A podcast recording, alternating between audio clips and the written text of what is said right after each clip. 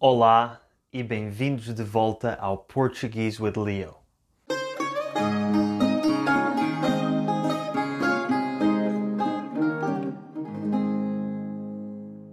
No mês passado, fiz um vídeo em parceria com a Eating Europe, uma das empresas de turismo com as quais trabalho, em que vos levei por Lisboa para fazermos um tour virtual pela cidade.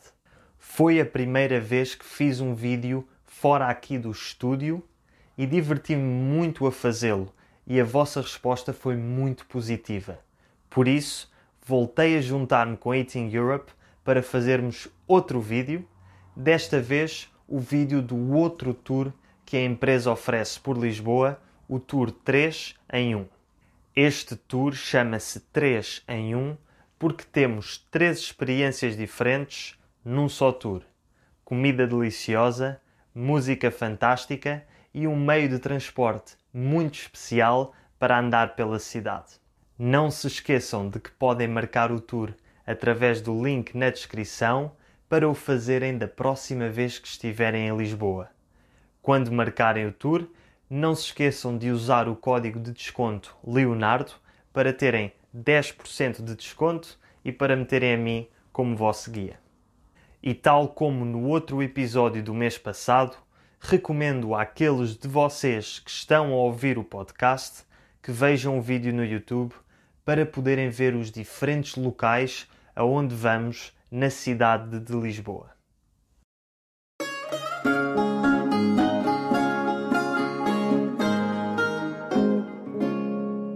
Para o tour de hoje, voltamos à Praça dos Restauradores, que é a praça onde começam os tours da Eating Europe e que muitos de vocês já conhecem do outro vídeo que fiz com a Eating Europe.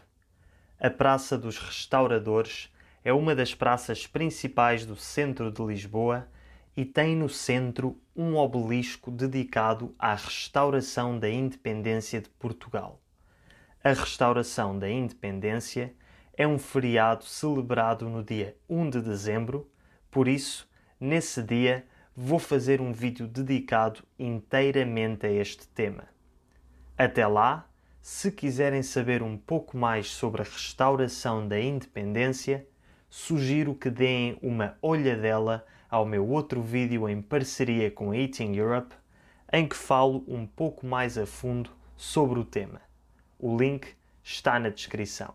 Da outra vez que aqui estivemos, atravessámos a rua para ir a pé até à primeira paragem do tour. Mas hoje vamos deslocar-nos de forma diferente. Hoje vamos andar de tuk-tuk.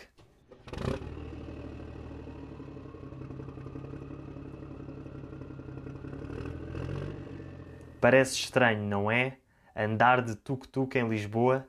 O tuk-tuk é um meio de transporte típico do Sudeste Asiático, de países como a Tailândia, a Índia, o Camboja ou as Filipinas, e existe desde os tempos da Segunda Guerra Mundial, há mais ou menos 80 anos.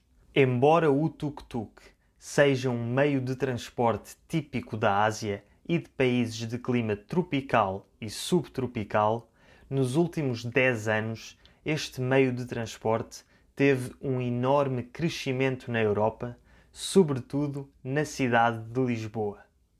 Tudo começou há mais ou menos 10 anos, quando um empresário lisboeta voltou de uma viagem à Tailândia, onde tinha visto muitos tuk-tuks, e achou que o tuk-tuk seria uma excelente forma de se deslocar pelas famosas colinas de Lisboa e de mostrar a cidade aos turistas uma vez que, nesta altura, o turismo em Lisboa estava a crescer muito.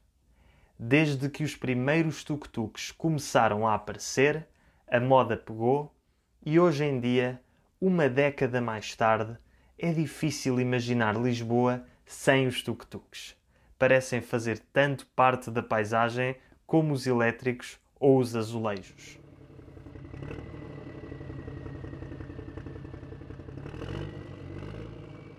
O tuk-tuk trouxe-nos ao topo do miradouro mais alto de Lisboa e, na minha opinião, o que tem a melhor vista da cidade.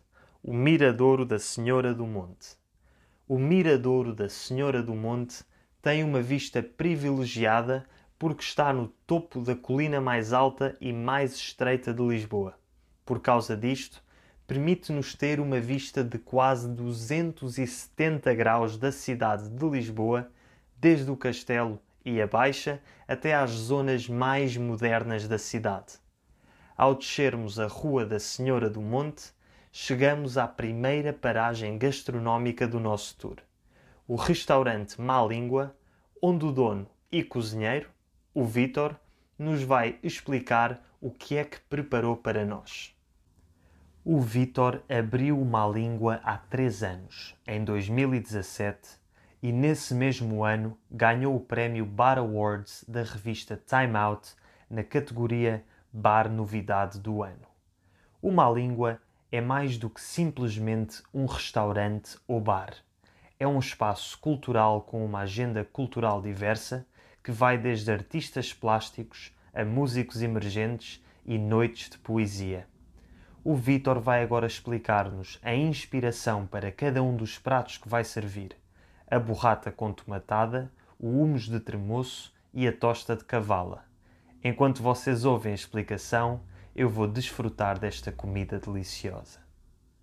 A borrata faz as delícias das pessoas que passam por aqui, uh, usa o tomate, que é um, um ingrediente muito português, e é que está o segredo da borrata, apesar de em si também ser um queijo bastante delicioso. Mundos de Tremoço é um prato que a Malíngua inventou, também tem bastante sucesso. Uh, nós pegamos na receita original no Médio Oriente, substituímos o grão pelo tremoço, que é um ingrediente muito português, uh, e pomos uh, os sabores típicos do Alentejo, muito alho, um pouco de limão, bastantes coentros, e esse é o nosso humus de tremoço. Então, a tosta de cavala consta na nossa carta, para pessoas mais arrojadas e que querem desafiar um bocadinho o normal, podem também provar a nossa tosta de cavala, que leva um peixe de rúcula caseiro e queijo brie. Agora, o tuk-tuk deixou-nos noutro miradouro com uma vista muito bonita, o Miradouro das Portas do Sol. E se vocês já viram o meu outro vídeo que fiz com a Eating Europe, vão reconhecer a pessoa que vamos visitar e a bebida que vamos beber. Boa tarde, meu amor. Mais uma vez, viemos visitar a Dora para beber a sua fantástica ginginha caseira. Uma ginginha é um licor típico de uma zona chamada Óbitos e que é feito à base de ginja, que é um fruto parecido com a cereja. Em inglês diz-se sour cherry. Depois de um curto passeio pelo bairro de Alfama, o bairro mais antigo de Lisboa, chegamos finalmente ao nosso destino, a Casa de Fado São Rafael.